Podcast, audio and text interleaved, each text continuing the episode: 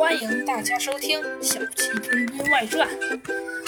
嗯，猴子警长看了看这位先生，说道：“其实如果换换是我，也会取消你的。”嗯，其实结果很简单，这也可以说是一种数学题，你只需要安心的算一算。玩具公司第一年的工资是八千，加上八千五百元，等于一万六千五百元。而第二年是九千加上九千五百元，等于一万八千五百元。而广告公司的第一年是一万六，而第二年是一万六加两千，等于一万八千元。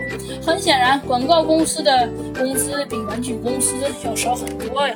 听完这话，这位黄衣服、黄头发的先生恍然大悟，连说了好几声谢，这才离开了猴子警长的警察局。